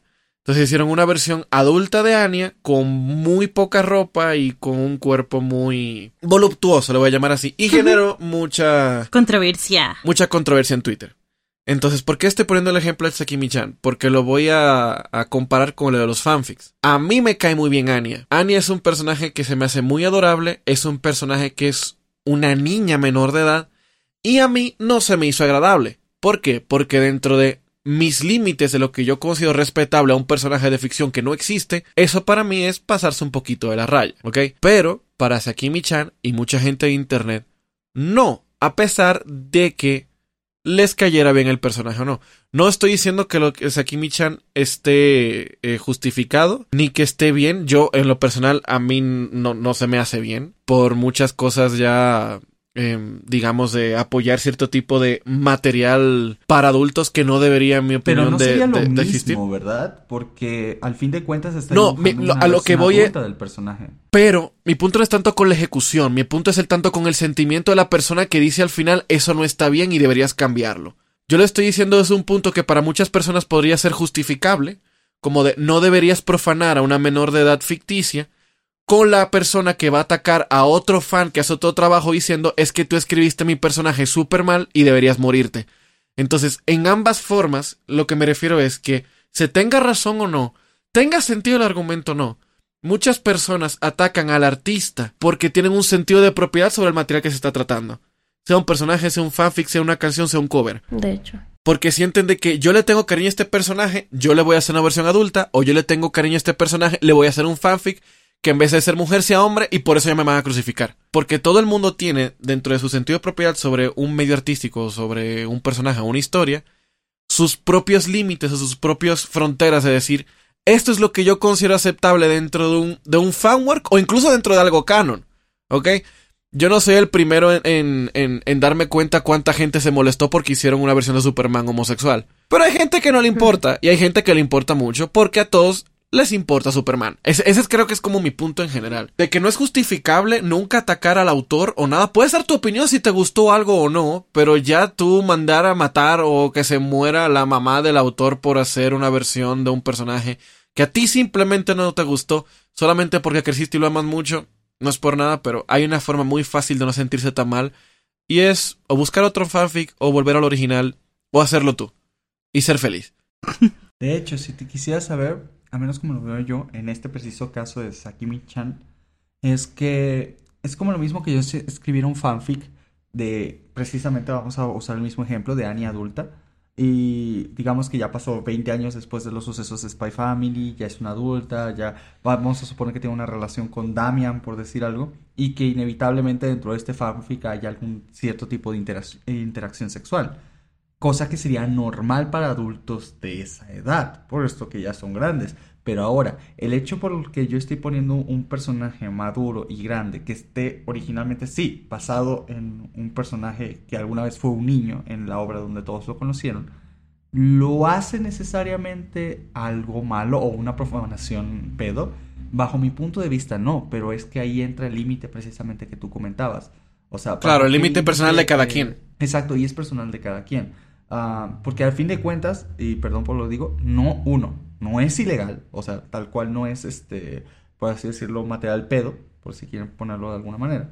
Ah, número dos, tampoco de cierta manera inflige copyright porque es una reinterpretación del personaje con varios elementos distintos en un estilo es distinto. Solo utiliza algunos elementos característicos y los conserva. Entonces, ah, pues si legal no es y moralmente tampoco, bueno, lo puedo considerar yo en mi caso personal malo, es mi caso personal porque pues esa línea va a variar este, de persona a persona y ahí va a estar lo interesante de medir. Pero incluso si algo supera tu límite moral, por así decirlo, no tienes que ir a tratar de asesinar a la persona que está detrás de todo esto o amenazarla. Porque tú no puedes, tú no puedes culpar, sobre todo de material ficticio, y voy a enfatizar aquí, sobre todo de material ficticio. Tú no puedes arremeter contra la creatividad de una persona, porque perdóname, pero tú no eres quien para ponerle límites a lo que alguien puede imaginar. Mucha gente imagina cosas. Ni siquiera una propia persona puede ponerse límites a sí mismos de qué imaginar. Sí, porque muchas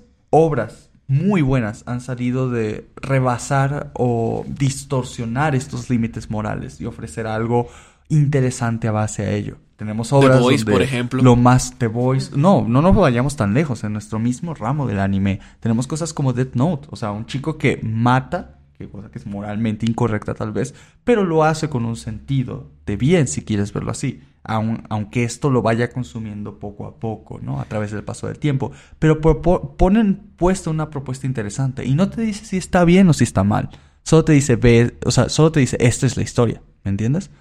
Hay que y no hay que ir a crucificar al creador de Death Note por eso. No, pues claro que no. Aunque él hubiera hecho que Kira fuera el bueno y que su manera de ser bueno fuera matar. Aún así, no porque dentro de las obras de ficción no te pongas límites morales de la vida real porque va a limitar tu creatividad, sobre todo si tienes la intención de, hacerlo. Ahora, si estás haciendo material, por ejemplo, pedo, material de cualquier otro tipo de cosas que a ti no te guste, mi intención es aquí, no, bueno, si es pedo, en primer lugar no lo consumas, en segundo lugar eso sí es ilegal, pero mientras esté dentro del límite de lo legal, mientras sea legal, o sea, mientras tenga legal, pero simplemente no coincida con tu moralidad, mi recomendación es no lo consumas. Ok, aquí hay que poner un adendum también, solo por si acaso. Mientras sea legal y no le haga daño a nadie. Ah, sí. Porque cosas que pueden ser legales. Ficticio. Y por eso, o sea, principal me refiero a los autores de, de, cosas ficticias, ¿no? O sea, de manga, anime y todo esto. Y en este ramo, si algo no te gusta, simplemente no lo consumas. No tienes por qué gastar tu tiempo y tu esfuerzo molestándote por algo que un tercero hizo, porque entonces vas a poner límites en los cerebros de cada uno de los seres humanos en este mundo, los cuales tienen religiones diferentes, tipos de creencias diferentes y moralidades diferentes, y no son las mismas de un lugar a otro, y eso es algo de lo que tienes que ser consciente. Como por ejemplo aquellas personas que se enojan de que sexualicen a personajes, uh, no sé, como Megumin de Konosuba, cuando en, en el mismo Japón tener eh, relaciones desde los 13 años es algo perfectamente legal. Entonces, sé que para nosotros podría ser un choque cultural bastante grande, pero incluso dentro de esa cultura, eso que están haciendo no es ilegal. Puede ser no moralmente bien visto bajo nuestros ojos, pero allá no es algo malo. Aquí mi pregunta es, y otras cosas como simplemente que una mujer muestre su cuello, que, que por ejemplo para los musulmanes no es algo bien visto, y para nosotros sí es. Nosotros debemos censurar nuestro material porque aún una persona o a un grupo muy grande de personas, porque también es una región muy grande de todo el mundo, tengan eso mal visto, por eso debemos censurarlo en todos lados.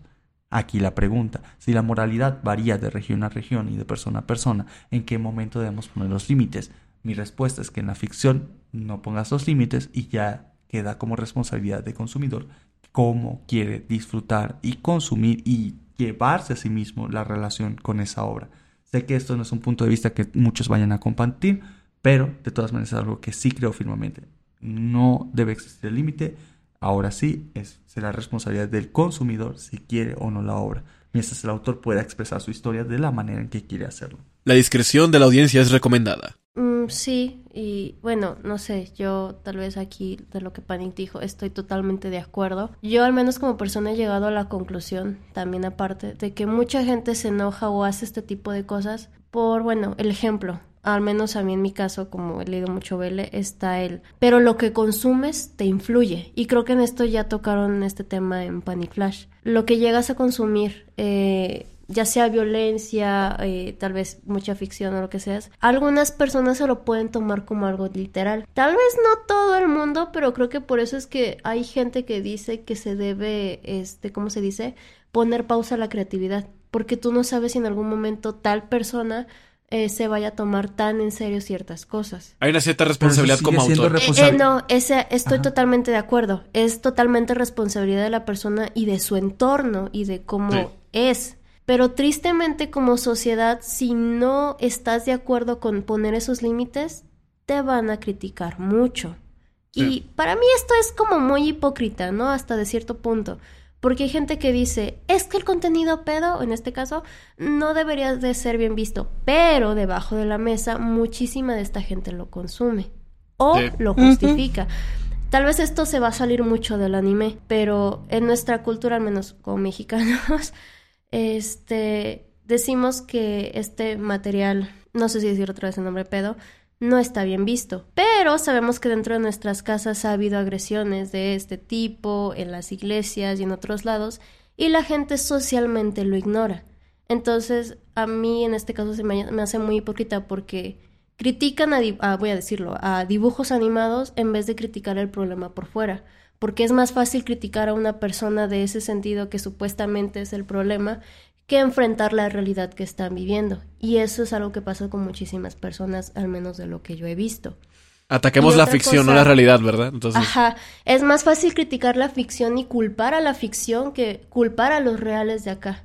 Porque pues va a ser más difícil, va a ser más desgastante y las personas es muy fácil atacar poniendo un mensajito y con eso sienten su ira, o sea que de ahí ya se salió y pues de alguna manera sí influyen los autores, tristemente.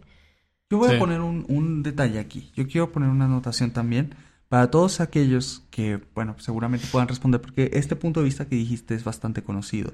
El punto de que como los, las obras tienen impacto en las personas y en los consumidores, por lo tanto se tiene que poner restricciones para que ese impacto no sea un impacto negativo, sino que sea algo que pueda ser provechoso. Pero eso sería darle a los autores la responsabilidad sobre la educación y las acciones de los consumidores. Y eso es algo que no puedes hacer. Para todas las personas que piensen esto, déjeme decirle que cada quien individualmente es responsable de las acciones que toma. Y de nuevo, el cómo se relaciona con las obras.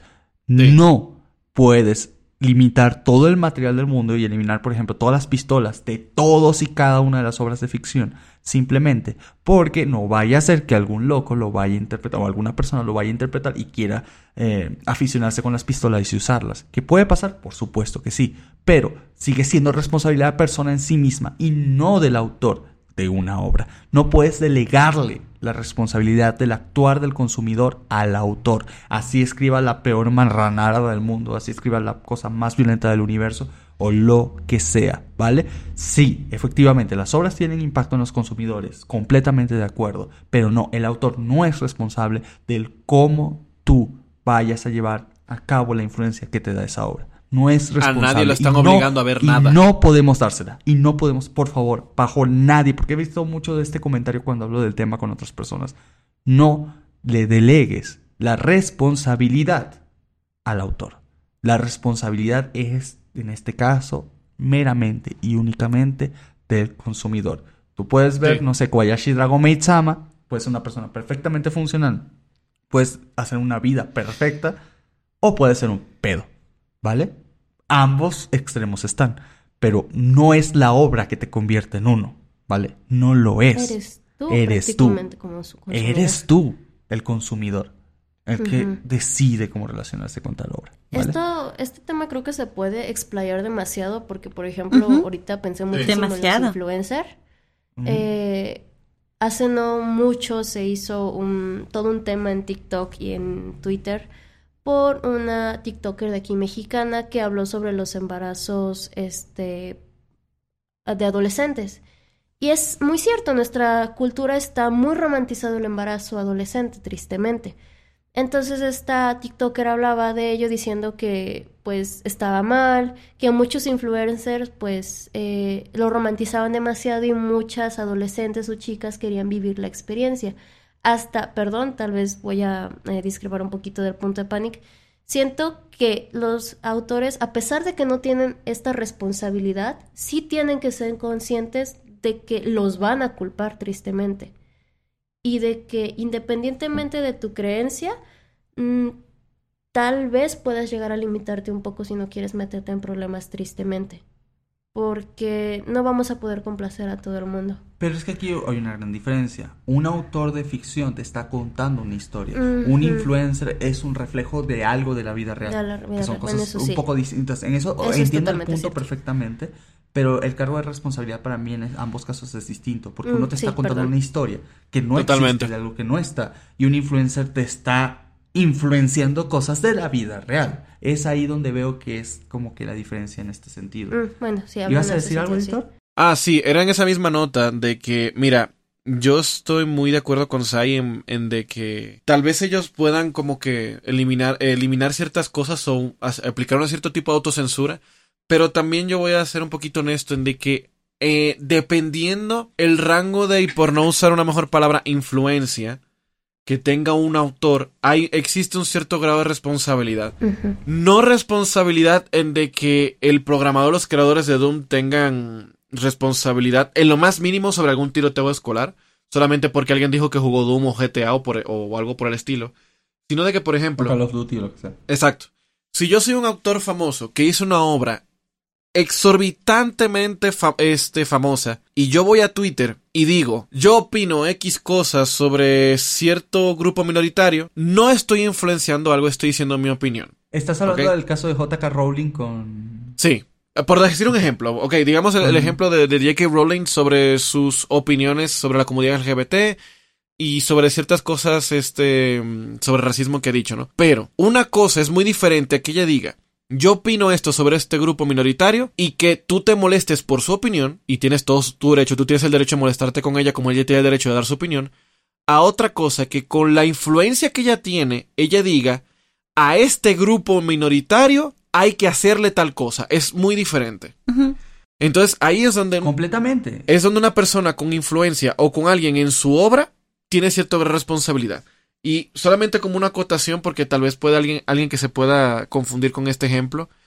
Si tú lees un libro de ficción y hay un apartado de las notas del autor donde el autor te dice de que solamente la gente blanca debería gobernar el mundo y te está pidiendo que hagas algo al respecto, es una irresponsabilidad del autor, pero tampoco tú le puedes echar la culpa al autor de que tú lo hiciste porque él te lo pidió, ¿ok? Hay cierta gran responsabilidad, pero no toda la responsabilidad.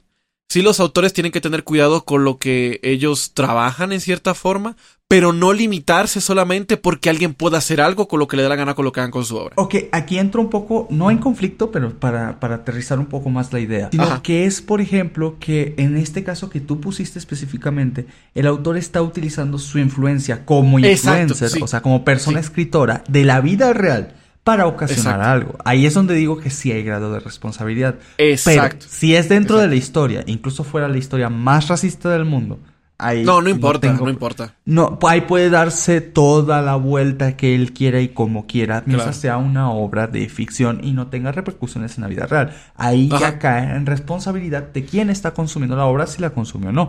Como ejemplo Exacto. precisamente de J.K. Rowling, la autora de Harry Potter. El hecho es que ella ha hecho comentarios sobre la comunidad LGBT, en los cuales yo creo que la gran mayoría de personas no estamos de acuerdo. Pero aquí está la situación, y es que el que ella haya hecho esos comentarios no hace que Harry Potter sea una obra mala. Sí, sé que a muchas personas no le gusta porque, no sé, Harry es un garistúo, porque esto, lo otro y aquello. Tiene Sigue siendo algo subjetivo. Se contradice, lo que sea. Pero para menos, al menos a mí personalmente me encanta Harry Potter y no creo que porque ella, ella, la autora, haya dicho X cosa o Y cosa con la cual yo no estoy de acuerdo, signifique que automáticamente todo Harry Potter esté mal o esté mal consumirlo. ¿Me entiendes? Porque aparte la obra no refleja directamente ninguno de esos pensamientos tal cual los hizo o los dice la autora. ¿Está bien? Entonces, Harry Potter no es malo, así su autora diga lo que sea. Eh, Claro. puede ser malo a tu punto de vista por otras cosas, o en mi caso puede ser bueno por otras cosas, pero no por lo que haga o deje de ser la autora. Lo mismo pasa con el autor de eh, Samurai X, eh, que recientemente se descubrió pues que tenía ah, contenido pedo. Pero aún así Samurai X sigue siendo una obra muy genial, muy bien De hecha hecho, y hay muy muchos interesante. autores, perdón interrumpir, Esa no me la que- sabía para nada. que se han envuelto en, en estas controversias sobre ciertos materiales, eh, pues materiales muy dudosos de procedencia no, No, pues el legal. autor de Samurai X hasta se Lo- lo llevaron preso y todo. Pero Wow. de hecho, dentro Sí, de aquí de, del mundo del anime, de lo muy poquito que conozco y de otros TikTokers que llevo a ver eh, que leen mangas y todo esto, han hablado mucho supuestamente de la hipocresía dentro de los fans que consumimos este anime. Porque dicen, no, pues es que no deberías de ver tal obra porque esta persona hizo tal cosa. Pero aquí vuelve algo, depende de la moralidad de cada quien. Por ejemplo, Samurai X yo no lo he visto tanto, pero me parece un anime muy bueno. Pero a mí, dentro de mi moralidad personal, no me permite seguir viendo- eh, viéndolo porque ya conozco cómo es este autor. Desgraciadamente, para mí eso me nubla un poquito el querer ver el contenido porque yo me siento incómoda. Lo entiendo muy bien, lo entiendo Te- te genera incomodidad Aquí estar empieza, al menos dentro de mí, creo que a muchos nos pasa este pequeño conflicto, no puedo decir pequeño, gran conflicto. Es bueno separar a la obra del autor y yo como ex, este, mm, ay, qué, qué presumida me veo. Em, Creo que ya sé por dónde vas. Ajá, ex estudiante de artes plásticas pasaba mucho esto. Muchas veces yo llegué a crear pinturas eh, simplemente porque me lo pedían y no había un mensaje ni un trasfondo detrás, simplemente para mí era un desahogo, era algo así como de, ¿sabes qué? Ya, lo voy a hacer porque me pidieron tal tema. Y yo pude haber estado llorando o haciendo otras cosas y no necesariamente tiene eh, mi obra que ser un reflejo de mi persona, que aquí va otro punto con los fans. Piensan que su obra es su reflejo como persona Sí. muchísimas veces. Sí. Y eso a Sí. mí no se me hace bien. Es correcto. Siento que sí hay límites en los que tienes que separar la obra de la persona. Hay cosas en las que no, porque por ejemplo, al menos yo siento que en la música medio lo puedes juntar. Porque también en el mundo de la música, este, quien canta la canción no es muchas veces quien la escribió. Así es. Claro. Entonces solamente es un intérprete. Eh, creo que eh, con cualquier medio de arte o demás, siempre es bueno separarlo, pero tener en cuenta que siempre va a haber un poquito tal vez del autor dentro de esa obra. Tú no vas a saber cuál fue. No, Y poquito, él- va a haber mucho, pero puede tal vez mucho. no de esa parte mala específicamente Ajá. que tú estás en contra. Ujú. Esto se puede tender muy, muy, muy largo. Sí, se- Sí, es Este que es un muy buen bueno, tema. El tema inicial era de por qué nos alejamos de ver anime y se, y se extendió muchas más cosas, pero pues... Es que también puede ser que mucha gente se haya alejado por algo como lo que estamos hablando. No, claro, totalmente. Ajá, ujú. De hecho, hay gente, por ejemplo, yo me acuerdo que cuando pasó lo de Samurai X, mucha gente estaba muy en contra de lo del artista, bueno, del, del autor, y no sé qué tanto, y empezaban también a quemar a Kishimoto que porque eran grandes amigos, o no sé, por ahí le entendí Ah, algo. Kishimoto es el autor de Naruto. Para... Entonces empezaron a quemar más autores y aquí se puede abrir otra Wow. brecha de que si los eh, si los este cómo se llama mangakas hombres tienen más derecho que los mangakas mujeres, o sea se puede abrir toda una brecha de cosas impresionante con esto y se puede volver al punto de por qué mucha gente se alejó de ver anime, tal vez por las controversias de tales autores Sí. y tales cosas. Yo conozco gente que ha dejado de consumir obras, música simplemente por controversias así, por ejemplo, en el mundo del K-pop, lo más cercano. Yo conozco muchas fans que han dejado de seguir al tal grupo porque se vieron envueltos en una relación o porque este fumaron o que porque no le gustaba tal cosa o algo mucho más fuerte dentro del, del mundo asiático, como que apoyan a la comunidad LGBT o cosas por el estilo. Este, ahorita la sociedad, al menos en ese sentido, se está abriendo un poquito más, pero todavía Sí, falta. claro. No sé, es, es un poquito complicado porque al final, bueno, no sé, mi conclusión es, puedes disfrutar de una obra siempre y cuando no perjudique a los demás. Si tú la Sí. disfrutas está bien. Correcto. Y algo que también olvidé mencionar, creo que muchísima gente se toma muy a pecho cuando las obras no salen como quieren, porque socialmente está eh, casi impuesto, tú eres lo que consumes, tú eres lo que ves, Sí, tú eres lo que sí, escuchas. Sí, sí, y yo aborrezco esa idea, de verdad la aborrezco. Yo escucho casi todo tipo de música, puedo escuchar banda, reggaetón, y mira, me vale. Eso no significa que sea una ebria, que esté bailando en el- ahí, esté perreando. No puedo, tampoco me rompo la cadera, no me la habilidad, tristemente. Este. No, yo también. Yo conozco a gente que, que escucha rock de ese pesado metálico y es súper cristiano. Sí, o sea, Hola, editor Sama. por ejemplo, mis papás eran un ejemplo para mí. Mi papá eh, era. Él me enseñó mucho de la música de rock y demás, pero él era muy católico. Y pues sabemos que muchos, este, voy a decirlo, fanatistas religiosos no apoyan este tipo de música y cualquier cosa que no entiendan le van a tener miedo o lo van a juzgar a la primera. Eh, bueno, volviendo al punto, creo que mucha gente se siente mal por eso o ataca a los autores o a otras personas que no están en su mismo punto de vista porque te venden desde siempre este mensaje, eh, tú eres lo que consumes. Esa, eh, tu identidad es lo que ves, como te vistes, como esto y es de, Sí. amigo, yo puedo estar en fachas y mira, ser el presidente de tal empresa de allá. O sea, no, no es tanto, es más, el no te dejes llevar por esto y no lo tomes como un per- algo personal, como un ataque, porque tú no eres lo que consumes, tú eres tus acciones más que nada ante los demás. La conclusión que yo podría dar a esto es que el contenido que consumes, por supuesto que te influye, pero no te define. Correcto. Esa Si tú me quieres gusta. tomar algo de ahí, Sí. es completamente válido, pero no siempre. De hecho, creo que este tema está muy interesante y lo podemos tratar en un próximo capítulo de podcast exclusivamente dedicado a este Ay, sí, tema. Del autor, su obra y las influencias con ejemplos, porque se me hizo extremadamente bien, siempre y cuando todos ustedes, los involucrados, estén de acuerdo. Ay, por ¿Están favor. de acuerdo, chicos? Sí, sí, sí, sí, sí. Completamente de acuerdo. Claro que sí, si me invitan de nuevo, va. Ay, claro. Claro. que sí, por favor. Ay, sí. Entonces, chicos, el día de hoy, ¿hablamos o no hablamos de anime? Sí. Empezamos con charas de anime. Claro que Yo sí. estoy completamente de acuerdo. Empezamos. Sí, hablamos yo de digo anime. que sí. Yo digo que sí. Tal vez no específicamente algún anime, pero, pero definitivamente Hablamos sí. como un 10% de anime, Ajá. nos desviamos a otros temas, pero se mantuvo más o menos por Y ahí. 80% BL. El BL es amor, el BL es vida. Chicos, muchísimas gracias por habernos escuchado en el podcast del día de hoy. Nos vemos el siguiente martes. Yo estoy muy feliz en mis vacaciones por México y las seguiré disfrutando. El siguiente podcast será el último desde este hermoso país. Así que nos vemos la semana que viene. Esto ha sido Anime en Pánico y hasta la próxima. Chao. Besito. Adiós. Bye bye. Bye.